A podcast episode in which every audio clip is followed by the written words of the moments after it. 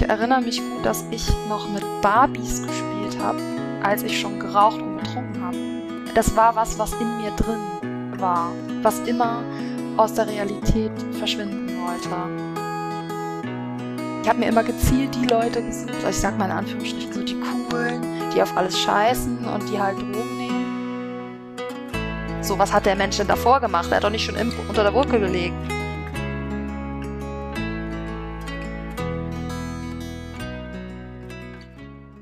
Der Titel der heutigen Folge lautet Was macht man eigentlich als Suchtexpertin? Mein heutiger Gast ist Jamila von Perger. Jamila hat in Wien Soziologie studiert und war fast zehn Jahre als professionelle Pokerspielerin und Twitch-Streamerin aktiv. Twitch-Streamerin, ein Zungenbrecher. Als Konsequenz aus den politischen und gesellschaftlichen Veränderungen der Covid-19-Pandemie ist sie nach Portugal ausgewandert und lebt dort auf einem rund 8000 Quadratmeter großen Grundstück weitestgehend autark von selbst angebauten Lebensmitteln. Innerhalb kürzester Zeit hat sich ihr Lebensmittelpunkt also von den großen Pokerturnieren dieser Welt hin zu einem Leben als Selbstversorgerin in Portugal verändert. Jamila hat bereits in jungen Jahren angefangen, Alkohol zu trinken und zu kiffen und mit ca. 18 sind dann harte Drogen wie Speed, MDMA und so weiter hinzugekommen. Sie weiß also genau, wovon sie spricht, wenn sie Menschen dabei unterstützt, sich von ihren Süchten zu befreien. Also, bevor ich jetzt hier zu weit aushole, herzlich willkommen, Jamila. Schön, dass du hier bist. Ja, hallo, schön, schön, dass ich da sein darf. Vielen Dank. Sehr gerne. Passt das soweit, was ich über dich erzählt habe? Können wir das so stehen lassen oder gibt es da grobe Ausreißer? Was man vielleicht noch ergänzen könnte, ist, dass ich mittlerweile auch einen eigenen Podcast habe und ähm, dass ich auch mittlerweile als Ernährungsberaterin und Suchtberaterin aktiv bin. Genau. Ja, da kommen wir gleich noch Ach so, drauf, ne? okay. Dein Podcast unabhängig. Ja, alles gut. gut. ja, also ich habe ja, wie gesagt, schon ein bisschen was zu dir erzählt, aber ähm, vielleicht nochmal so mit eigenen Worten. Vielleicht bist du so nett und stellst dich nochmal kurz vor. Ja, ja, ich bin Jamila. Ich bin 34 Jahre alt. Ich lebe, wie du schon gesagt hast, mittlerweile in Portugal und habe eine lange und schwere Suchtkarriere hinter mir. Wobei, ne, wenn man das Wort schwer sagt, dann denkt man vielleicht an jemanden, der Heroin konsumiert oder so. Aber für mich war es trotzdem schwer. Ähm, das ist ja auch ein individuelles Empfinden. Ähm, und ja, ich habe das so alles hinter mir gelassen. Mittlerweile ähm, auch das Pokern tatsächlich. Ich mache es vielleicht ab und zu noch mal so hobbymäßig aber nicht mehr professionell. Ja, mhm. und bin jetzt ähm, sehr, sehr, sehr glücklich über meinen neuen Lebensweg. Und ähm, ja, liebe es tatsächlich wirklich Menschen dabei zu begleiten, auch äh, sich von Drogen jeglicher Art zu befreien. Ja, sehr schön. Das klingt gut. Ja, ähm, du sagtest gerade, das war keine schwere Abhängigkeit, aber ich habe äh, so im Intro schon mal was erzählt von Speed und MDMA und ja. ähm, solchen Geschichten. Ich habe in anderen Podcasts gehört und auch teilweise gelesen, dass du schon in jungen Jahren angefangen bist zu trinken, ja. ähm, ganz viel gekifft hast, also auch wirklich exzessiv, nicht mal so ja, am Wochenende, sondern schon so für große, ne? Mhm. Ja, wie, wie ist es dazu gekommen, wenn ich fragen darf? Wie entsteht sowas? Ja. Wie ist es bei dir entstanden? Kann man ja nicht pauschalisieren. Ja, das ist ähm, eine sehr gute Frage. Ähm, also ich denke, ein Punkt war die Trennung meiner Eltern, als ich sieben Jahre alt war. Und mein Vater, der, hm, ja, man kann schon sagen, soziopathisch-narzisstische Züge hatte und auch Alkoholiker war. Ähm, dennoch, ich habe davon als Kind immer nicht so viel mitbekommen, weil ich habe meinen Papa eigentlich nur ab und zu gesehen. Da war ja immer arbeiten. Ähm, und ja, als er dann, als dann meine Eltern sich so getrennt haben, war das für mich eine riesige Überraschung. Also man muss sich vorstellen, für mich war das so, ich wusste gar nicht, dass man sich trennen kann. Also ich habe das gar nicht verstanden. Das war und das ging auch nicht irgendwie im Guten auseinander, sondern mit einem Riesenkrach, wo ich auch dabei war. Und äh, mein Vater hat sich daraufhin auch ein Jahr lang nicht bei mir gemeldet. Also das war, ist natürlich für eine Siebenjährige eine Ewigkeit. Ja, also das, das macht war, was mit einem, ne? Das macht was mit einem. Ja. Also das war, denke ich, einer der Auslöser. Ähm, ich bin ja aber mittlerweile auch davon überzeugt, dass das auch körperliche Ursachen hat, also zum Beispiel Nährstoffmängel mhm. im Gehirn. Mhm. Ähm, also davon bin ich auch mittlerweile überzeugt, weil die Traumaheilung allein hat bei mir nicht gereicht, um abstinent zu werden, sondern es war eine Kombination eben auch mit Ernährungsumstellung und ähm, spezifisch eine nährstoffreiche Ernährung. Deswegen bin ich mir sicher, dass das auch äh, eine wichtige Rolle gespielt hat. Und ja, ähm, ja, also ich denke, das war so eine Kombination. Mhm. Mhm. Gut, also so eine Art Selbsttherapie und so ein bisschen ähm, ja, sich selbst abschießen, um, um zu vergessen und diese ganzen ja. so relativ klassisch. Ne? Genau, ich habe auch viel überlegt, ob so mein Umfeld auch eine Rolle gespielt hat. Also ich denke schon zu einem gewissen Grad, weil es war schon so, dass die Gegend, wo ich aufgewachsen bin, schon, ja, wie, wie drückt man das aus, ohne abwertend zu reden, aber so schon eher kriminell in der sozial schwach. Sozial schwach, sagen, wenn man ja. das so, ich finde das hm. Wort so doof, aber ja. Ja, ich weiß, was du meinst. Die Region ja. so. Ähm, hm. Und ich bin halt einfach super früh damit in Kontakt gekommen. Also ich sah auch als Zwölfjährige wohl bisschen älter aus. Also ich hatte auch mit zwölf dann schon einen Freund, der viel älter war als ich und hing immer mit viel Älteren ab. Und da war das völlig normal, dass jeder konsumiert hat. Also täglich kiffen, Wochenende abschießen und ja. dann auch viele Freunde, die eben härtere Drogen genommen haben, äh, wo ich mich dann noch lange, lange in Anführungsstrichen gegen gewehrt habe und dann mit 18 irgendwann auch eingeknickt bin, wo dann auch Freundinnen von mir das halt auch gemacht haben. Ähm, ich habe mich halt gefragt, wäre das auch so alles so passiert oder auch in diesem Ausmaß, sage ich mal, wenn ich jetzt in einer besseren Gegend aufgewachsen wäre? Und ich glaube nicht unbedingt, weil das war was, was in mir drin war, was immer aus der Realität verschwinden wollte. Ja, und Drogenkonsum ist ja auch allgemein nicht unbedingt was, was mit dem sozialen Standard zu tun hat. Ne? Ich meine, wenn es einem schlecht geht, wenn man äh, vielleicht arbeitslos ist oder wenn man irgendwie Missbrauch erfahren, keine Ahnung, also gibt es ja. die schlimmsten Sachen, dann ist natürlich das Risiko größer, dass man das so ja. selbsttherapeutisch nutzt vielleicht. Ne? Mhm. Damit will ich das nicht bagatellisieren, aber das würde es vielleicht erklären. Aber ja, es gibt auch Banker, die regelmäßig koksen und äh, so weiter. Ne? Das heißt gar nichts erstmal. Ne? Genau, und ich habe mir auch wirklich gezielt die Leute gesucht, weil ich war auf dem Gymnasium und ich würde sagen, zwei Drittel oder so waren ganz normal, haben, waren eher gegen Drogen und ich habe mir immer gezielt die Leute gesucht, also ich sag mal in Anführungsstrichen so die coolen, die auf alles scheißen und die halt Drogen nehmen. Und mein Freundeskreis, gut, in meiner Gegend hat's gab's halt mehr solche Leute, wo ich jetzt gewohnt habe, aber ich hätte mir auch ganz gezielt andere Leute suchen können, mit denen ich meine Zeit verbringe. Also das, ne, von daher ja. Und mit zwölf Jahren, das ist natürlich, äh, wenn es dann anfängt, das ist schon krass. Ne? Also meine Tochter ist jetzt 14 und wenn die dann mal so vorsichtig anfragt, Monate vorher und fragt, ob sie Silvester vielleicht mal zwei Gläser Sekt oder so, ne? Mhm. dann denke ich schon, oh Mann, muss das sein? Ne, ja. Ne? So. Ähm, das ist schon heftig. Zwölf ne? ist 12. extrem. Also ich erinnere mich gut, dass ich noch mit Barbies gespielt habe, als ich schon geraucht ja. und getrunken habe. Also ich habe quasi ne, heimlich, ähm, so dass keiner sieht, manchmal noch mit meiner damaligen besten Freundin, haben wir noch mit Puppen und Barbies gespielt. Und dann sind wir sozusagen aus dem Zimmer raus und haben, sind zu den, ja, sind rübergegangen zu den Jungs und haben gekifft, getrunken, geraucht. Das ist so, und wenn ich Bilder, surreal, wenn ich Bilder sehe, wie alt ich damals war, das ja. macht mich so fertig, ne? Also ich kann das gar nicht begreifen, weil wenn ich das jetzt Leute, also wenn ich jetzt Jugendliche treffe in dem Alter, dann denke ich mir so, um Gottes Willen. Also Klar. das ist so verrückt für mich, das kann ich, habe ich immer noch nicht so richtig verarbeitet. Ja. Das glaube ich dir sofort. Wie, wie hat denn deine Mutter darauf reagiert? Hat sie das überhaupt mitbekommen? Und wenn ja, wie ist sie damit umgegangen? Oder deine Eltern, aber du sagst, dein Vater ist dann erstmal ein Jahr lang doch, untergetaucht? Ja, ja, ja, also äh, doch so, ich glaube so mit 13, 14 hat sie das erste Mal Zigaretten in meinem Schulranzen gefunden und die hat sie dann, weiß ich noch, dass sie die alle dann zerbrochen hat. Ja. Ähm, aber ab dem Zeitpunkt war eigentlich klar, so klar, ich habe mich am Anfang noch rausgeredet, ach, ich rauch, äh, das war von einer Freundin und so, so das mhm. Typische. Ja, ja. ähm, aber eigentlich, ich glaube dann so ab 14, 15 war es dann klar, also es ist der Geruch ich habe auch immer in meinem Zimmer gekifft. Also ich habe zwar so am Fenster, aber ist man, ich hab, man hat, wenn man bei uns unten äh, die Tür reinkam, hat man den das Hasch schon gerochen. Und meine Eltern haben sich da auch schon, also haben schon öfter das angesprochen aber halt keine Konsequenz gezogen. Also ich habe es dann immer so halb heimlich gemacht und ich habe dann das Gefühl gehabt, ab einem gewissen Zeitpunkt war das so ein stillschweigendes Abkommen zwischen uns, dass, dass wir irgendwie nicht darüber reden.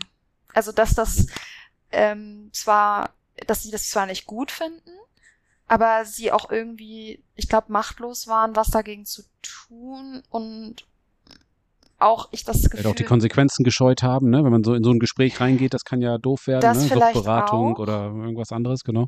das vielleicht auch und mh, ich hatte noch so das Gefühl, dass die si- sich machtlos gefühlt haben, was das anging. Ja. Und dass sie, ja, also ich hatte das Gefühl, sie haben auch die Konfrontation ab einem gewissen Zeitpunkt dann gescheut, als sie gemerkt haben, Okay. dass es auch irgendwie Ausmaße annimmt. Weil es war dann auch Schade. so, dass ich bei mir, als ich noch zu Hause gewohnt habe, ich hatte halt schon eine Bon und so Sachen auch. Ähm, und bei mir sind halt Tag ein, Tag aus super viele Leute rein und rausgekommen, um bei mir halt zu kiffen. Ähm, Ja, okay. also ich glaube, dass Ja, Den- war schon eindeutig. es ne? war schon sehr eindeutig. Und der Geruch, also es hat immer meine Augen, ich war ja immer bekifft. Ähm, Ja.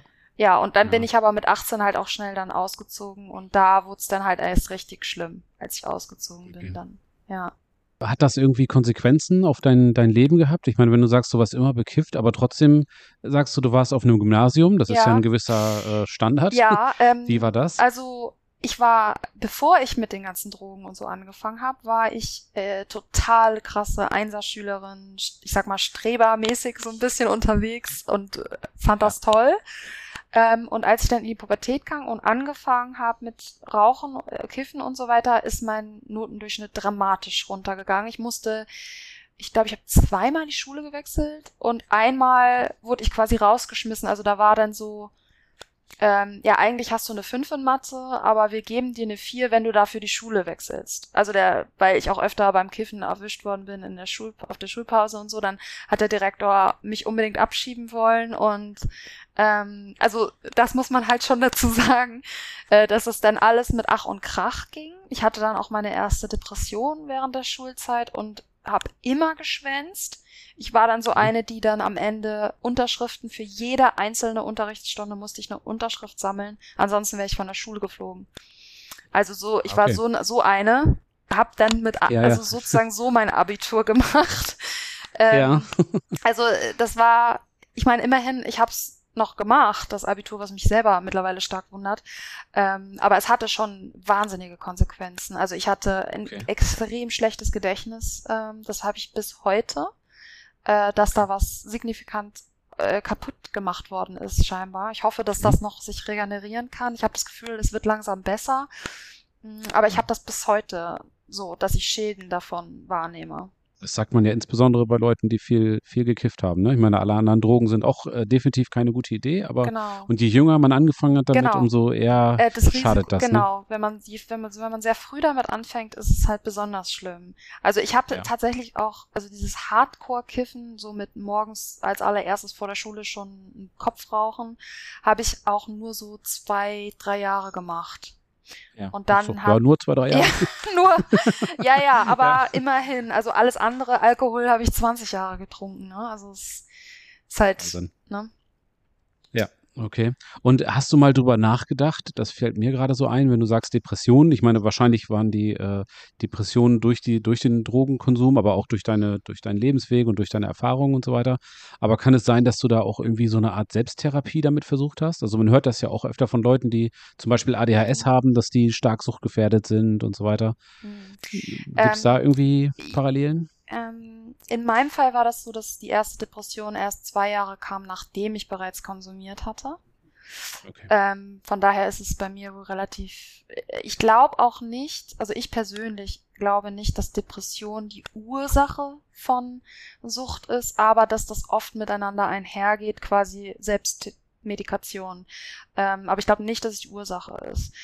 Aber dass man, klar, Ich denke auch, dass, dass, dass Depression ist immer ein Symptom, ne? Irgendwas, äh, ist, ist Genau. ein, irgendwas stimmt nicht Genau. und dein Körper oder dein Geist oder beides, wie auch immer, sagt dir hier, pass mal auf, da läuft irgendwas überhaupt nicht so, wie es laufen soll, du musst was verändern. Ja, und man Ja. sieht es auch daran, dass ähm, viele Leute, die ähm, Depressionen und Suchterkrankungen hatten, die dann trocken, also die dann abstinent geworden sind, ähm, weiterhin mit der Depression zu kämpfen haben. Selbst nach Mhm. äh, vielen Jahren. Ähm, also der Daniel Schreiber ist zum Beispiel ein gutes Beispiel, den kennen vielleicht einige, der hat ein sehr berühmtes Buch geschrieben, Nüchtern. Und der hatte auch immer beides und hat dann aber, ist jetzt, der ist jetzt schon, ich weiß nicht, 15 Jahre oder 13 Jahre nüchtern und der hat immer noch mit der Depression zu tun. Also daran, ja. ich denke, es gibt da genü genügend Beispiele, die zeigen, dass das vielleicht irgendwie das eine dem anderen zuspielt, das wohl schon, mhm. Aber nicht, dass das eine das andere verursacht. So würde ich das okay. sehen, ja. Es gibt natürlich tausend Gründe dafür, aber was ist deine Meinung oder was denkst du? Warum, warum werden Menschen süchtig? Was, was treibt einen da rein? Ich meine, wie gesagt, das ist ja immer sehr individuell, aber ja. Wie kommt es dazu? Weil man weiß ja vorher, also ich persönlich für mich, ich kann sagen, da kann ich auch offen mit umgehen. Ich habe, ich trinke seit Jahren keinen Alkohol, also zumindest irgendwie, ich komme mit drei Bier im Jahr aus. Und ähm, ich habe auch schon mal gekifft, ja, aber das ist auch äh, ewig her und das ja. ist auch wahrscheinlich, ähm, also meiner Meinung nach nicht der Rede wert. Ähm, und vor allen anderen Dingen hätte ich viel zu viel Schiss, bin ich ganz ehrlich. Also würde ich mich, ich würde mich gar nicht trauen zu koksen oder so, weil ich gleich denken würde, oh Gott, oh Gott, da kriege ich ja. wahrscheinlich einen Herzinfarkt ja, oder so. Ja, Äh, wie, wie kommt man dazu? Was also, ich versuche da relativ analytisch ranzugehen. Also das Erste, was ich mir denke, ist, ähm, man kann ja einfach Menschen als Vergleichsbeispiele nehmen, denen auch schlimme Sachen passieren, die auch in einem schlechten Umfeld aufwachsen, die vielleicht auch ähm, Trauma erlebt haben und die aber nicht süchtig werden. Das finde ja. ich ja schon mal sehr spannend. Das muss man ja als Tatsache mal feststellen. Mhm. Ähm, ich persönlich glaube, es gibt sozusagen Sucht, ähm, kann man auf verschiedenen Ebenen sehen. Ähm, mhm. Also zum Beispiel einmal auf seelischer Ebene könnte man jetzt sagen, gut, die Depression ähm, entsteht, weil wie als wäre, weil wenn quasi die Verbindung zur Seele irgendwie abgetrennt ist, also dass man quasi nicht mehr sich nicht mehr spüren kann, richtig, ähm, mhm. dann kann man sagen, okay, wir betrachten das mal auf psychischer Ebene oder auf mentaler Ebene. Äh, da könnte man dann sagen, sowas wie, okay, da war die Trennung der Eltern, das schlechte Umfeld, ähm, äh, diverse Ereignisse, die sind. Aber ich glaube eben, dass es dann noch eine dritte, und zwar, dass es für mich wesentlich Ebene gibt, und zwar die körperliche. Und das ist nämlich, denke ich, denke ich, dann auch das, was den Unterschied macht. Weil wie gesagt, es gibt ja genauso viele Menschen, die auch Ähnliches erleben, aber nicht süchtig werden. Aber was ist jetzt der Unterschied? Ja. Das ist ja die entscheidende Frage. Und ich denke, das ist dann die körperliche Ebene, die man auch betrachten muss. Und ich bin persönlich davon überzeugt, dass Menschen, die ähm, süchtig werden, dass die Nährstoffmängel haben im Gehirn. Mhm und okay. und oder auch eventuell belastet sind mit Schwermetallen im Gehirn oder leichte und Halbmetalle. Okay. Dafür gibt es keinen ja. Beweis. Das will ich gleich mal so dazu sagen, aber das ist meine persönliche Meinung dazu. Ich bin mir, weil ich einfach ähm, das einfach immer und immer wieder erlebe. Ich habe viele Menschen interviewt, die sich von ihrer Sucht geheilt haben. Und ähm, was die alle gemein hatten, war, dass die eben ihren Körper gereinigt haben und Schwermetallentgiftungen und sowas gemacht haben und auch ähm, sehr nährstoffreiche Ernährung, eventuell auch Nahrungsergänzungsmittel und so weiter genommen haben. Und das ist für mich der wesentliche Unterschied zu Menschen, die dann vielleicht ähm, gar nicht abstinent werden oder abstinent werden, aber unter großen groß, unter großer Anstrengung und Aufwand und quasi bis an ihr Lebensende sozusagen ähm, immer auf der Hut sein müssen, nicht rückfällig zu werden. Ähm, mhm. Das ist für mich der signifikante Unterschied zu denen, die wirklich, ich sag mal, geheilt sind, in dem Sinne, dass sie keine Cravings mehr haben, keine Suchtgedanken mehr haben, kein Verlangen haben ähm, und abstinent sind und sich ganz normal fühlen, ist eben dieser Punkt dann äh, diese körperliche Ebene sich da zu heilen ja. auch. Also das, Stimmt. ja, ich denke, das ist auch relativ einzigartig bisher, weil ich bin so da reingeraten in die, ich sag mal, Suchtszene oder in das Suchthilfesystem. Und ich erlebe es, dass immer nur Sucht auf mental-geistiger oder vielleicht auch auf seelischer Ebene angegangen wird oder auch spiritueller Ebene was ich alles mhm. super finde und auch nicht schlecht reden will, auf gar keinen Fall. Ich denke nur, dass die körperliche Ebene äh, zu wenig Raum eingenommen wird oder gar nicht beachtet wird in den meisten Fällen. Und äh, von was für Nährstoffen sprichst du da? Also ich weiß, dass das äh, Gehirn hauptsächlich von, von Kohlenhydraten lebt, genau, so, genau. soweit ich weiß. Ja, richtig. Ähm, aber gut, Kohlenhydrate sind nicht gleich Kohlenhydrate. Was Genau. ähm, kann man das so runterbrechen? Also ich kann dir jetzt nicht alle im Detail aufzeigen, das, das äh, wäre jetzt auch, wird auch zu lang führen. Rahmen Also ich würde ja. mal sagen, ähm, die wesentlichsten Nährstoffmängel, die wirklich viele Menschen auch heutzutage haben, sind Vitamin B12. Unabhängig Mhm. davon, ob du ähm, Fleisch isst oder nicht. Also das ist meiner Meinung nach ein Irrglaube. Dann Zink. Wir haben einen riesigen Zinkmangel heutzutage. Ja. Die, es gibt dafür auch genaue Erklärungen. Also wenn die Leute mir folgen oder meinen Podcast hören oder so, dann könnt, dann, da führe ich das alles auch mehr aus. Aber das würde jetzt hier den Rahmen sprengen, warum das so ist und so weiter. Ähm, Okay. Und dann tatsächlich Glykogen. Also Glykogen Mhm. ist eingespeicherte Glucose. Und die Leber und das Gehirn benötigen große Glykogenspeicher als Puffer oder was, wenn du mal äh, nichts zu essen hast und so weiter. Und auch, um das, also jede Zelle deines Gehirns braucht das Glykogen, ja. Ja. So, Okay. und heutzutage ernähren sich die meisten Menschen, also beziehungsweise mittlerweile seit, ja, seit 100, gut 100 Jahren oder so, ähm, ernähren wir uns ja sehr eiweißreich und fettreich. Und ähm, Obst und Gemüse äh, findet immer weniger äh, Platz auf unserem Speiseplan.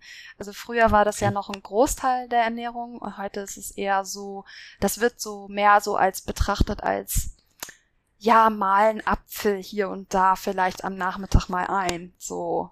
An apple a day, here, Ja, ja. Aber ähm, es ist nicht mehr so, dass die Leute gezielt äh, sich vornehmen, okay, eine Mahlzeit meines Tages besteht nur aus Obst und einmal erst am Tag Mhm. esse ich auch einen Salat, sondern das ist eher so, wird so als Snacktime betrachtet. ja, ähm, ja, ich verstehe. Genau. Und das ist aber diese Glucose im Gehirn, ähm, das dann eingelagert als Glykogen dient, das ist eben genau das, ähm, was sie aus, also was aus Obst und Gemüse bezogen wird. Wenn du jetzt ein Weißbrot isst, da sind Kohlenhydrate drin, ja, aber das ist nicht diese wertvolle ähm, Glucose, die, die sozusagen direkt aus der Frucht oder aus dem Gemüse stammt. Und ähm, ich kann es nicht beweisen, das will ich gleich dazu sagen, äh, dass Mhm. das jetzt dafür verantwortlich ist, aber es gibt da einfach ähm, viele, die, ja, wo ich das schon gelesen habe in Büchern und ich davon, von dieser Theorie, sag ich mal, überzeugt bin, einfach weil ich sehe, ähm, also ich, ich, ich beziehe mich sehr gerne auf, auf ähm, ja, das, was ich wirklich, äh, wo ich sehe, wo, wo funktioniert, was funktioniert wirklich, wo sehe ich denn Erfolg, wo sehe ich denn Menschen, die Ja. wirklich ähm, wegkommen von der Sucht und ähm, auch sich selbst als geheilt bezeichnen. Und das sind alles Leute, die, ich sag mal, ihre Glykogenspeicher massiv aufgefüllt haben, die angefangen hab, angefangen haben, äh, Obst und Gemüse mit als einer der Hauptbestandteile oder als den Hauptbestandteil ihres ihres Ernährungsplans ähm, ja zu einzuführen. Ähm, Ja. ja. genau. Und äh, deswegen glaube ich da dran. Okay, ja, wer heilt hat recht, heißt es immer so Wer schön. heilt ne? hat wenn recht. deine eigene Genau. Das, wenn deine eigene Erfahrung oder, oder äh, die Erfahrung von den Leuten, mit denen du so zusammenarbeitest, äh, einfach da, dahingehend ist. genau. Ich habe jetzt gerade ganz live bei dir, oder ganz aktuell, nicht live, aktuell auf Instagram gesehen, äh, du hast Besuch und äh, diese schwarze Zunge hat sich bei mir Richtig. eingeprägt von dem, von dem jungen Herrn. Der ist gerade stark dabei zu entgiften Richtig. offensichtlich. Und das sind ja Dinge, die sind ja nicht, die passieren ja nicht einfach so. Das ist ja kein, kein Zufall, ne? Genau. Ja, ich bin mittlerweile ähm, da sehr vernetzt. Ähm, ich sag mal unter diesen mit Leuten, die diesen äh, sehr reinigenden und ähm, sehr nährstoffreichen Lebensstil führen, also mit sehr viel Obst und Gemüse, mit Smoothies, mit frisch gepressten Säften etc. Und ähm, ja, also es ist unglaublich, was für Resultate da erzielt werden. Und ich persönlich habe ja auch, also ich lebe seit drei Jahren auch auf diesem Weg. Ich muss dazu sagen, ich habe vorher geglaubt, dass ich total gesund lebe. Schon. Äh, ich habe mich schon immer für Ernährung interessiert. Ja, ich wurde da eines Besseren belehrt, sag ich mal so. ähm, Und ja, seitdem ich das auch mache, also ähm, das ist ja sehr angelehnt an die Lehren von Anthony William und auch, ja, ich würde sagen, an, mir fallen da jetzt keine spezifischen Namen an, aber da gibt's viele, die, ähm, also so in der Rohvegan-Szene oder vielleicht nicht ganz rohvegan, aber die schon, wo einfach Obst und Gemüse, sag ich mal, auf hauptsächlich auf dem Speiseplan ist. Okay. Ähm, genau, und da, ähm, da, da sieht man einfach diese unglaublichen Ergebnisse. Also nicht nur in Be Bezug auf Suchtheilung, sondern auch Depression, posttraumatische Belastungsstörungen, ähm, ADHS. Ich habe selbst mal bei meinem eigenen Sohn fast komplett schon sein ADHS ausgeheilt. Ich selber habe bei mir auch diverse Begleiterkrankungen oder was heißt Begleiterkrankungen, Erkrankungen geheilt, ähm, neben der Sucht, die ich Jahre und Jahrzehnte lang hatte. Ähm, und ich bin davon überzeugt, wenn ich diesen Lebenswandel nicht gemacht hätte, also in der Ernährung und Lebensstil, dass ich dann bis heute nicht abstinent wäre.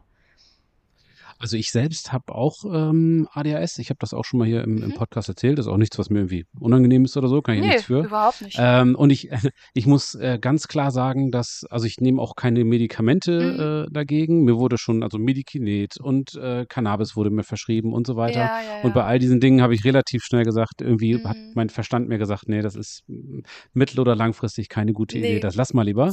Gut, dass und du da ich habe tatsächlich hast ja, das ist gut. Und ich habe äh, relativ schnell gemerkt, dass eine kohlenhydratreiche Ernährung ähm, mir totale Knoten im Kopf macht. Also insbesondere mm. die schnellen Kohlenhydrate, irgendwie, äh, keine Ahnung, Weißbrot, Cornflakes, solche Geschichten. Nee, die ist auch nicht ähm, gut, nee. Da kriege ich echt Probleme. Ne? Und so, ich mache viel Kraftsport, dementsprechend ernähre ich mich natürlich eiweißreich. Da wirst du jetzt vielleicht die Hände über dem Kopf zusammenschlagen. aber ansonsten äh, mit, dem, mit dem Zink und mit dem B12, das gibt es jeden Morgen bei mir. Ähm, dementsprechend äh, bin ich ja schon so, so, halbwegs auf einem guten Weg. Das ne? ist schon mal super. Ja, gut, okay. Ja, spannend. Du hast einen eigenen Podcast, äh, unabhängig. Da geht es äh, um das, um das Thema Sucht. Erzähl doch mal so ein bisschen, um, um was geht es in dem Podcast ja. und äh, wa warum bist du, was treibt dich an? Warum ja. hast du den gestartet? Ich glaube, ich habe den so ein bisschen selbsttherapeutisch gestartet. Also ähm, ich selber, mir haben also Podcasts unglaublich geholfen, auf meinem Weg nüchtern zu werden. Mm, also mhm. vor allem seelisch, mental war das so für mich äh, wirklich, ich würde sagen, essentiell. Also ich habe das jeden Tag habe ich Podcasts gehört über Nüchternheit und ähm, das waren hauptsächlich Kanäle über Alkoholismus jetzt. Ähm, mhm. Mittlerweile gibt's ja auch zum Beispiel Sucht und Süchtig, die dann über Kokainabhängigkeit reden und so. Aber ja, ich habe da jeden Tag habe ich das gehört und das hat mir extrem geholfen. Und ich bin selber ein relativ extrovertierter Mensch, also ich gehe gerne an die Öffentlichkeit, war schon immer so. Ähm, und ich rede auch gern und für mich ist das auch Therapie. also, dass mir Sachen von der Seele zu reden. Und ich glaube, so ist dann die Ent Idee entstanden, vor allem auch, weil mir dann ähm, bei allen Podcasts halt dann auch wieder dieses, das gefehlt, etwas gefehlt hat, nämlich diese körperliche Seite der Sucht zu betrachten. Ne? Also Sprichwort Nährstoffmängel, äh, Sprichwort Schwermetalle im Gehirn und so weiter. Und das war nie in keinem Podcast je die Rede davon. Ich habe gedacht, Mensch, Leute, ich finde das so wichtig und ich will das unbedingt, dass das an, dass da mehr Leute von, davon erfahren. Also gerade Menschen, die, und davon gibt es sehr viele, die trotz der besten Therapie, trotz der zehnten Therapie, trotz der größten Unterstützung nicht es schaffen, nüchtern zu werden. Und in solchen Fällen bin ich mir absolut sicher, dass da eine körperliche Ursache auch, also zumindest mit reinspielt, also zumindest mit ursächlich ist, weil, ja, ne, so, die Leute kommen halt nicht das weiter. Das hängt ja alles irgendwo zusammen, logisch. Ja, ja. ja. so. Und ne, das ist ja, ich finde es halt super tragisch, dass wir bis heute so eine extrem niedrige Quote haben an, an, an Menschen, die, die es überhaupt schaffen, da je rauszukommen. Ja. Ähm. Und ja, ich bin halt, wie gesagt, davon überzeugt. Da habe ich gedacht, gut, das muss einfach irgendwie mehr an die Öffentlichkeit. Und dann habe ich damit angefangen, mit dem Podcast. Ähm, mittlerweile hat er sich auch so entwickelt, na, dass ich auch Interviews führe mit Leuten, die sich auch schon von ihrer Sucht geheilt haben. Und auch, ich gehe auch so ein bisschen mehr auch noch auf andere Erkrankungen ein, also nicht nur die Suchterkrankung, weil eine Suchterkrankung kommt ja selten allein. Also meistens mhm. gibt, haben die Menschen noch andere Erkrankungen dazu. Ähm, und da gehe ich halt auch dann drauf ein, viel. Ja. Ja. Ja, mhm. gut. Also absolute Empfehlung an der Stelle. Danke. Werde ich natürlich auch nochmal in die Shownotes schmeißen. ähm, unbedingt anhören. Dankeschön. Gut. Ähm, welche Tipps und Ratschläge würdest du denn jemandem geben, der aktuell mit Suchtproblemen zu kämpfen hat ähm, und sich Unterstützung suchen möchte? Also erstmal, der erste Schritt ist ja wahrscheinlich erstmal, das überhaupt als Sucht zu definieren und anzuerkennen. Und ja, ähm, ja aus diesem Jahr, ich kann jederzeit damit aufhören, der mhm. Klassiker so, ne? Genau. Ähm, aber was, wie würdest du, was würdest du so jemandem raten, ja. der an also, der Stelle ist? Also wenn jemand schon erkannt hat, dass er süchtig ist, äh, ist das ja mal der erste Schritt. Und dann denke ich, gibt es da mehrere Möglichkeiten, aber ich glaube, das Wichtigste ist wirklich äh, Hilfe anzunehmen und oder sich auch dann Hilfe zu suchen. Und da kann man wirklich verschiedenste Wege gehen. Also man kann zu einer Suchtberatung gehen, muss aber immer im Hinterkopf haben, meiner Meinung nach, dass da auch manchmal eventuell unqualifizierte Leute sitzen oder dass einem das nicht so gefällt, wie man geglaubt hat oder dass das irgendwie nicht die Art von Hilfe ist, die man braucht, sondern man muss sich das so vorstellen, es gibt ganz viele Möglichkeiten und man muss für sich die Möglichkeit finden, die so für einen zu einem passt. Dann gibt's natürlich die Möglichkeit, also wenn man jetzt ähm, Alko Alkohol Alko Alkoholiker oder Alkoholikerin ist, dass man zu den anonymen Alkoholikern geht oder zu den Anonymous Narcotics heißen sie, glaube ich. Ähm, mhm. das wäre dann, wenn, wenn man auch andere Sücht, also äh, irgendwelche anderen chemischen Drogen konsumiert, jetzt nicht Alkohol. Also Anonymous Narcotics, genau, so heißen die. Okay. Ja, dann kann man natürlich online, wenn man sich jetzt vielleicht erstmal nicht traut, persönlich irgendwo hinzugehen, kann man ja auch online, äh, gibt ja auch mittlerweile ähm, Online-Gruppen. Das ist ja so ein bisschen durch Corona, glaube ich, entstanden, hauptsächlich. Also, dass es mhm. Online-Selbsthilfegruppen gibt, wo man dann auch nicht, ähm, ja, sich vielleicht nicht direkt mit den Leuten treffen muss, persönlich das ist eine Möglichkeit dann, also für mich war wirklich das größte Podcasts hören, weil okay. ja. ähm, tatsächlich, weil du ja dort auch wieder super viele Informationen bekommst und auch wieder super viele verschiedene Wege raus aus der Sucht. Und ich denke auch, dass es einem das Gefühl gibt, ähm, nicht damit allein zu genau. sein. Ne? Man fühlt sich wahrscheinlich ganz furchtbar allein und denkt, oh Gott, genau. keiner hat so schwer wie ich und was mache ich jetzt nur, ne? Also das ist so, das ist so dieses, diese Validität, die man bekommt, dass dass man sich das nicht einbildet, sondern dass man wirklich, mhm. also krank ist und dass man, dass es ganz viele Menschen gibt, die das betrifft. Also das ist so ja. heilsam. Allein das, allein das ist schon so ja. heilsam. Ähm, das glaube ich.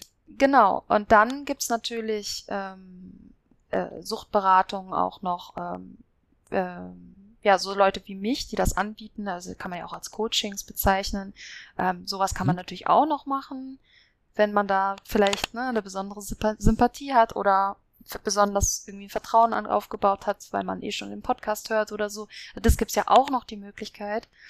Also ich glaube, es gibt ganz viele Möglichkeiten. Und man muss so ein bisschen vielleicht ausprobieren und gucken, was passt zu mir und was hilft mir. Ne? Manche sagen, oh Gott, die anonymen Alkoholiker finde ich ganz schrecklich. Und manche sagen, die anonymen Alkoholiker haben mir das Leben gerettet. So, ne? Also es ist halt sehr verschieden. Genau. Ja, und ähm, was ich letzte, also das ist jetzt keine, ich weiß nicht, müsste ich jetzt auf YouTube gucken, aber keine, nicht mal eine Woche her. Es gibt einen YouTuber, Johannes Queller heißt der, der ist jetzt nicht, äh, äh, nicht die Riesenreichweite, aber so ein Fitness-Influencer, aber auf dem Boden geblieben und macht das Ganze sehr sympathisch und viel mit Kettlebells und solchen Geschichten. Mhm. Und ähm, ich hatte mich schon gewundert und dachte, warum kommen denn da gar keine Videos mehr von dem? Der hat dann jetzt vor ein paar Tagen nochmal wieder eins, eins äh, rausgebracht und dann hat er eineinhalb Jahre, kam nichts von dem. Und ähm, das Video hieß einfach nur, ich bin Alkoholiker. Und ich dachte, das ist doch jetzt irgendwie ein schlechter Witz. Also das meint er doch jetzt nicht ernst. Also der hat einen, ne, der ist Sportler und äh, alles Mögliche. Mhm. Und der hat das dann so erzählt und, und erzählte dann, dass Corona ihm halt das Genick gebrochen hat und so weiter. Oder die, ja, Corona an sich nicht, aber die ganze Geschichte drumherum, ne, du weißt, was ich meine. Mhm. Und das war alles ziemlich heftig, was er erzählt hat. Aber was ich sagen will, ist, dass so viele Leute von denen man das gar nicht denkt, ein echtes Problem haben und, und ein wahnsinns schauspielerisches Talent entwickeln, ja. das Ganze zu verbergen und immer weglächeln. Und man denkt immer, das, das, ist, doch, das ist doch jetzt ein Witz. Ja. Der Mann ist doch kein Alkoholiker oder die Frau nimmt doch keine äh, Opioide oder was auch immer, ne? was man alles so machen ja. kann, ne? oder? Ja, ja, das ist total krass. Also wäre ich bin, glaube ich, auch ein gutes Beispiel dafür. Da, da möchte ich auch nochmal an die Leute appellieren, die vielleicht selber nicht süchtig sind aber ähm, so die Angehörigen oder so. Also für mich mhm. war das so, dass ich einen langen Prozess hatte, überhaupt meine Sucht zu erkennen, weil ich nicht körperlich abhängig war. Also noch okay. nicht. Und das war so ein Prozess und ich bin halt immer wieder, also ich habe wirklich die andere Leute gesucht und habe wirklich immer wieder das angesprochen, mein mein Alkoholproblem. Ja. Also ich habe immer wieder gesagt, ich habe irgendwie ein Problem mit Alkohol, ich kann wie ist denn das bei dir und habe immer wieder so mhm. versucht zu vergleichen, ob das was ich mache noch normal ist und das war richtig, ein richtig schwerer, langer Prozess, weil die Leute bei mir immer sofort gesagt haben, Quatsch, du doch nicht, du, du, ja. hä, du siehst doch total gut aus. Irgendwie, das war immer der, der Spruch, du siehst doch total gut aus. Oder du hast doch ähm, dein Leben noch im Griff. So. Aber es Ja, gibt die ja. Leute haben, glaube ich, ein falsches Bild. Ne? Also die denken dann an irgendwelche Leute irgendwo in ihrem zugequalmten Wohnzimmer mit Fliesentisch und dreckiger Jogginghose und Unterhemd, irgendwie so nach dem Motto. ja, Eine Bierdose, so, ne? Du weißt, was ich ich meine. glaube, ja, ich glaube, das ist ein ganz wichtiger Prozess, den wir jetzt gerade gesellschaftlich machen, weil es ist wirklich so, dass das immer mehr in die Öffentlichkeit auch gerät oder gelangt, dass dass dass Sucht nicht nur bedeutet, halbtot unter der Brücke zu liegen und äh, zu betteln, sondern Ja. ähm, dass die Sucht ja viel früher ansetzt und dass das ja ein langer Prozess dahin war, bis man unter der Brücke landet. So, was hat der Mensch denn davor gemacht? Er hat doch nicht schon unter der Brücke gelegen. So, ne?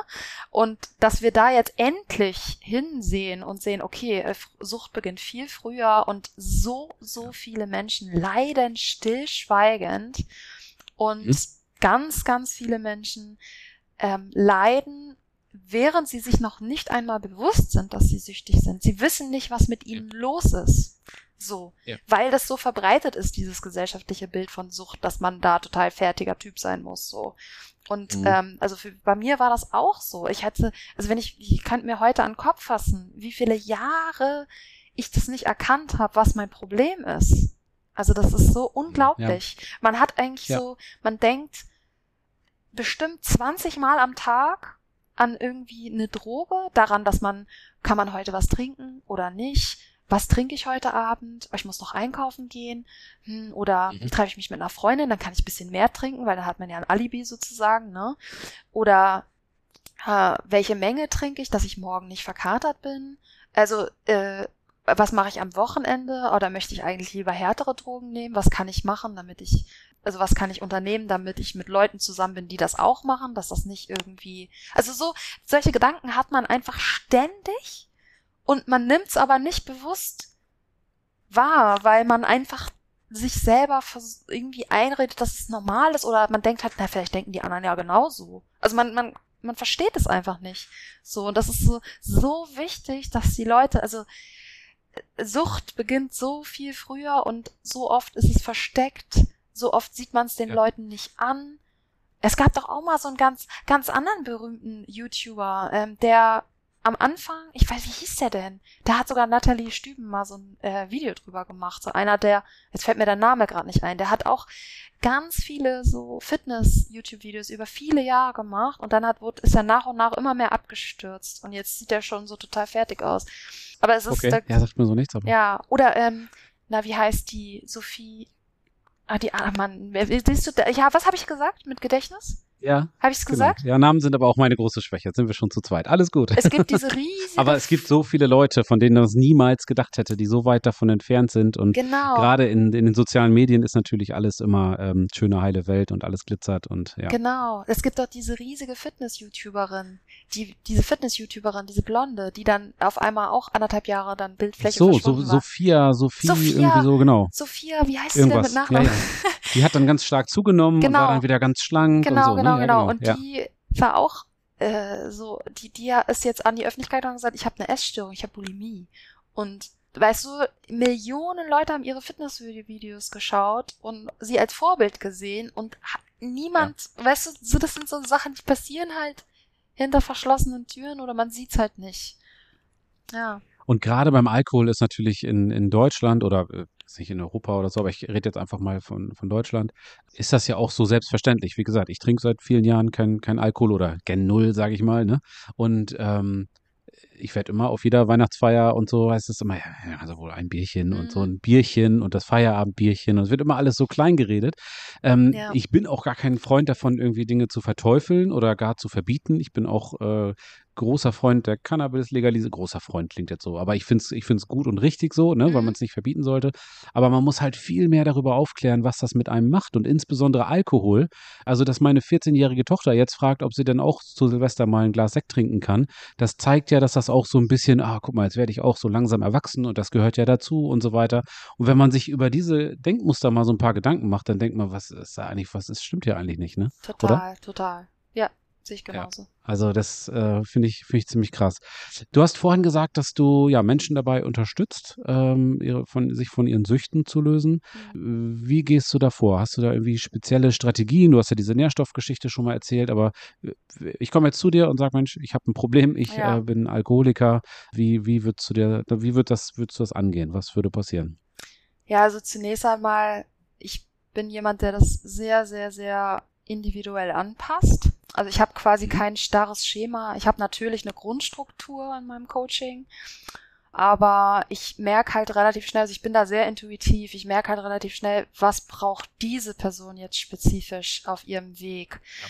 Während der eine äh, vielleicht so jemand ist, der, ich gebe dem konkrete Anweisungen und der setzt das um, so ganz mhm. easy, ist der andere, wo ich merke, oh, die braucht eigentlich gerade sehr viel emotionalen ähm, Halt und und ähm, ja. also das ist sehr unterschiedlich. Was alle gemeinsam haben, also was ich immer mache, ist wirklich eine Ernährungsberatung. Das ist immer mit, dabei, mit dabei und ähm, eben auch ein ähm, Nahrungsergänzungsmittelprotokoll. Also das mache ich immer. Das drumherum mache ich tatsächlich viel intuitiv und ähm, ja, schau halt, was die Person individuell benötigt. Ja, klasse. Ja, das klingt gut.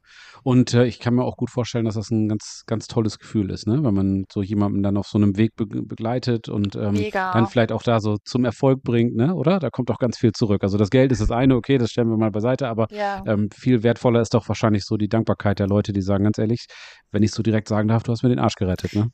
Genau, genau. Also das und auch, ähm, ich habe das bis jetzt noch nie gehabt, dass jemand nur eine Suchterkrankung hatte sondern mhm. meistens auch irgendwelche anderen Krankheiten begleitend. Und da ist das halt auch super spannend, ähm, was da so ja. für Resultate sind und also ja, die sich da verbessern. Das ist halt wirklich, also ich habe zum Beispiel ähm, meine allererste, ja kann man Klientin sagen, die hatte halt eine Schilddrüsenerkrankung, äh, Morbus mhm. Basedow. Und bei ihr war das so schlimm, dass ihr die äh, Augen schon so ausgetreten sind aus dem Schädel heraus. Das passiert halt dann irgendwann, wenn es, ähm, ja.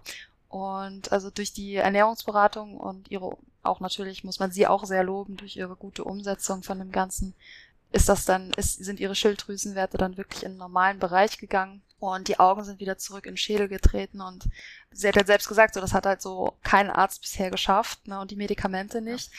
Und da bin ich, ist man natürlich dann schon extrem stolz, ne, ähm, was Ernährung ja. so alles, also wie unterschätzt auch einfach die Ernährung ist, ne. Das, Absolut. Ja. Ja. Jetzt also hier wilde Verschwörungstheorie, aber ich sage einfach mal, mit, mit äh, gesunden Menschen verdient die Pharmaindustrie kein Geld. Und wenn das man das dann so. mit, mit nur mit gesunder Ernährung auch hinbekommen kann oder das maßgeblich dazu beiträgt, ähm, ja, ja, dann gibt es da vielleicht Parteien, die Interesse, also jetzt nicht Parteien in, im Sinne von politischen Parteien, ja. sondern nee, nee, Leute, klar. die Interesse daran haben, dass äh, Menschen halt äh, lange Jahre die Medikamente nehmen. Ne? Ich befürchte das auch. also ich bin da, in, wenn man das als Verschwörungstheorie bezeichnen möchte, für mich ist das einfach so logischer Menschenverstand, aber ich, ich befürchte das auch und ich befürchte auch, dass die Pharmaindustrie sehr mächtig ist und auch wenig Interesse daran hat, vielleicht in der Richtung mal ein bisschen mehr zu forschen. Also man könnte ja zum Beispiel, wenn man jetzt wirklich Interesse daran hätte, die Menschen zu heilen, dann könnte man doch mal Forschungen anstellen, zum Beispiel von unserer Gesundheitsgemeinschaft, wo sich schon diverse Menschen schwerste Krankheiten geheilt haben, nur mit der Ernährung oder mit, auch mit ein bisschen dem Lebensstil. Ähm, dann könnte man da doch mal warum macht man da nicht mal eine Studie? So, ne? Also ja. so, gut, wird vielleicht hier und da irgendwo gemacht, hört man nicht viel von. Weiß ich nicht. Also ich, ich, ich, ich sehe halt irgendwie nicht, dass sich viel verändert. Im Gegenteil, ich sehe halt, dass immer mehr Menschen immer früher krank werden. Also das ist meine persönliche Beobachtung und meine, so mein Empfinden. Leider. Dann ist es ja oftmals auch noch so, Gott, das wird jetzt ganz viele böse Nachrichten geben, aber es, es ist mir egal. ja. Wenn ich mir dann noch anschaue, dass große Konzerne mit N am Anfang da irgendwo in der Lebensmittelindustrie drinstecken und äh, ganz viele ja, ja, Lebensmittel verkaufen, die wirklich, äh, wirklich sehr, sehr ungesund sind und dann auch noch äh, große Anteile in der Pharmaindustrie haben, dann denke ich mir, Leute, ganz ehrlich, wen wollt ihr denn verarschen? Erst macht ihr die Leute krank und dann verkauft ihr denen noch eure äh, Medikamente. Schönen Dank auch, ne? Ja, und ich meine, es gibt ja mittlerweile nicht nur eine Lebensmittel Lebensmittelindustrie, es gibt mittlerweile auch eine Lebensmittelchemieindustrie. ein riesiger Industriezweig. Was ist das überhaupt? Also was die da alles herstellen, ja. das ist, äh, das ist mein Thema, da könnte ich stundenlang drüber reden, aber das würde jetzt zu weit gehen. Wir reden jetzt von Aspartam und Glutamat und diese ganzen schönen Sachen, ne? Ja, und Aro künstliche Aromen und auch natürliche Aromen. Das sind auch Mogelpackungen ja. und, und alles Mögliche. Also das ist E-Nummern, Konservierungsstoffe, das ist alles so. Ja. Es wird immer so getan, ja, das so, ach, in, in Maßen und äh, wenn man nur ein bisschen, dann ist das schon okay. Ja. Gleichzeitig sieht man, dass immer mehr Menschen an immer mehr mysteriösen Krankheiten äh, leiden und also ich ziehe da meine selber für mich persönlich meine Zusammenhänge. Ähm, ja. Und ähm, ja, also ich, ich, ich sag immer, ich sag immer, wir sterben den Tod durch tausend Nadelstiche irgendwann. Weil auch diese Grenzwerte, ich frage mich immer, was, ne, wenn jetzt irgendein Produkt auf den Markt kommt und das, die, die müssen ja gewisse Grenzwerte einhalten. Aber was ist denn, wenn ich nicht nur dieses eine Produkt im Jahr esse, sondern ich esse ganz viele Produkte, die alle knapp, knapp den Grenzwert einhalten? Bin ich dann in Gesamtsumme nicht längst über den Grenzwert? Und gibt's da überhaupt wirklich Langzeitstudien, die beweisen, wenn ich diesen Grenzwert einhalte, dass ich da wirklich nicht von krank werde? Also so solche Dinge stelle ich mir ja. viele Fragen und ja. Ich weiß, was du meinst. Und was ich einfach so gemein an der ganzen Geschichte finde, ist auch einfach, dass es ähm, so verschleiert wird. Also wenn jemand sich bewusst dazu entscheidet, äh, Lebensmittel mit Glutamat, Aspartam und was es noch alles so für schöne Dinge gibt, zu konsumieren, ja, dann viel Spaß damit, dann soll er das machen. Aber wenn dann auf einmal äh, das irgendwie tausend Namen hat und dann auf einmal so der Klassiker Hefeextrakt heißt und solche Geschichten. Ja, ja, das ja, ist, ja auch, ist ja auch versteckt. Ja nichts, ne? Ist auch versteckt. Ja. Natürliche Aromen, das klingt so total, ach, das ist ja total natürlich. Aber das wird, die, oh, das wird auf Schimmelpilzkulturen gezüchtetes Zeug und das ist nicht gesund. So.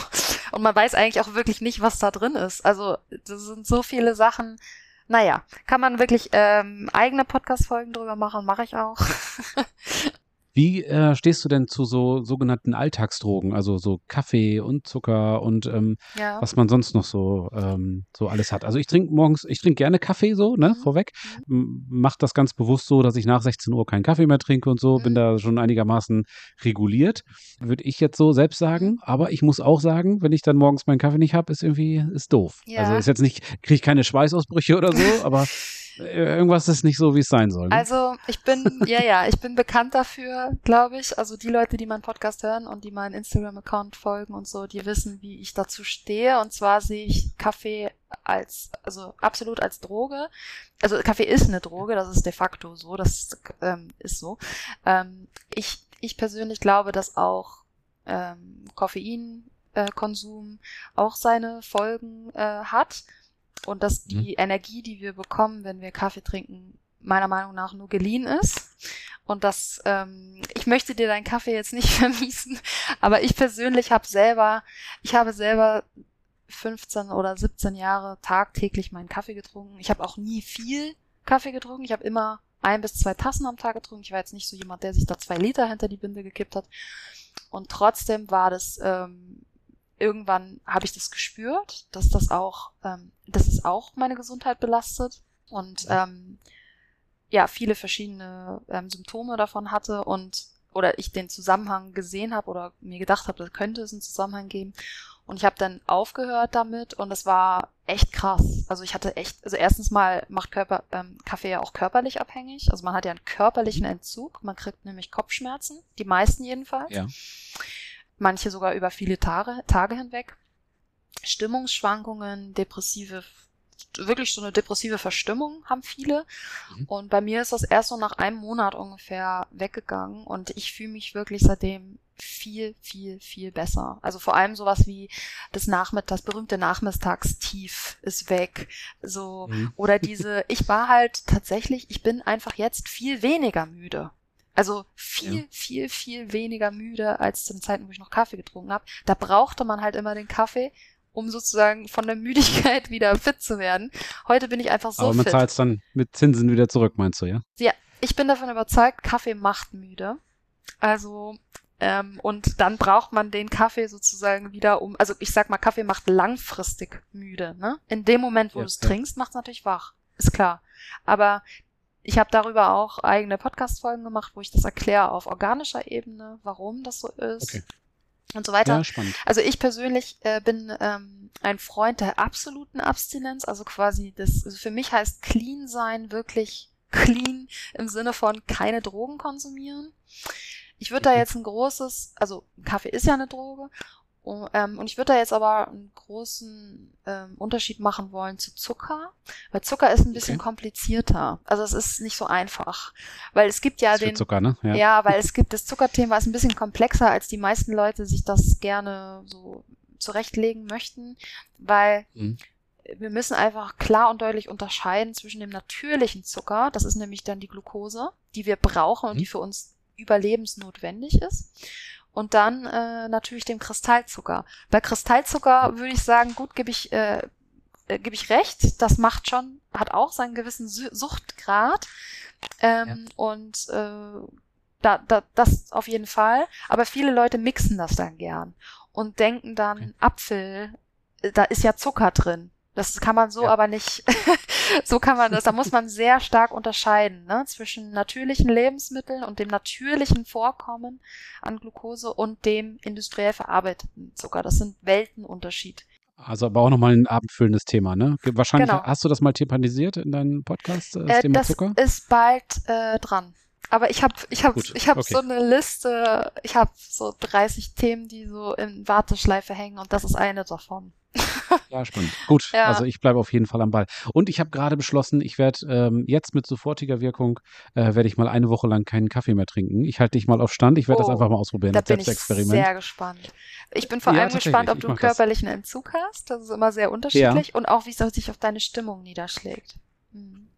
Ich kann dir ja sehr Okay. empfehlen, mal meine Kaffeefolgen auf meinem Podcast zu hören und dann kannst du mal äh, gucken, ob dich das motiviert, ähm, vielleicht sogar dran zu bleiben. Ja, sehr gut. Ich werde es also eine Woche abgemacht, Ehrenwort. Okay, versprochen. Ähm, werde ich jetzt mal machen und dann sage ich dir mal, ähm, was das so mit mir gemacht hat und ob das äh, eine gute Idee war oder eher nicht.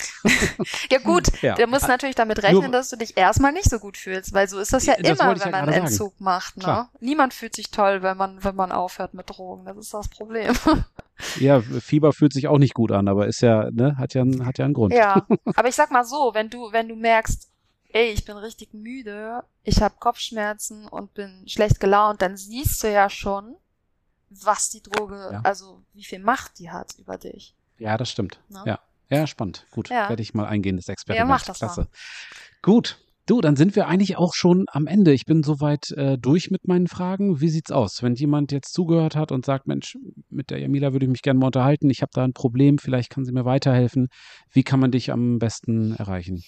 Ja, also ich habe eine E-Mail-Adresse, so meine Mhm. ja, Standard-E-Mail-Adresse, das ist un unterstrich abhängig mit AE. Ja. Also vielleicht packst du die, vielleicht bist du so nett und packst in die Show. Selbstverständlich. at web.de.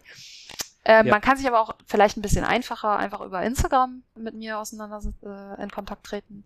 Da heiße ich auch Mhm. äh, unabhängig Podcast, aber auch mit Unterstrich nach un. Kommt auch in die Shownotes. Genau.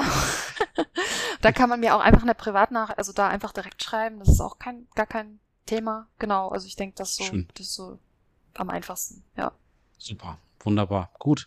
Dann würde ich sagen, verbleiben wir erstmal so. Ich bedanke mich ganz, ganz herzlich bei dir. Das war wirklich ganz spannend. Hätten uns jetzt noch, also ich glaube, Ja. ganz, ganz lange über das Thema unterhalten können. Und bei vielen Themen haben wir ja selbst auch gemerkt, Mensch, das haben wir, konnten wir nur so anreißen, Ja. ähm, weil man dann so einzeln nochmal so tief da reingehen kann, ähm, dass es jetzt den Rahmen komplett sprengen würde. Ne? genau. Aber erstmal hast du uns da einen ganz tollen Einblick gegeben.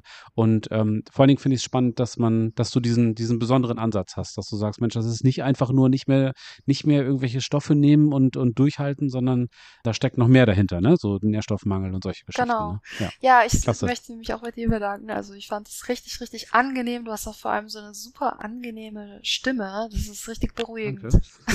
Vielen Ja, Dank. vielen Dank. Dankeschön.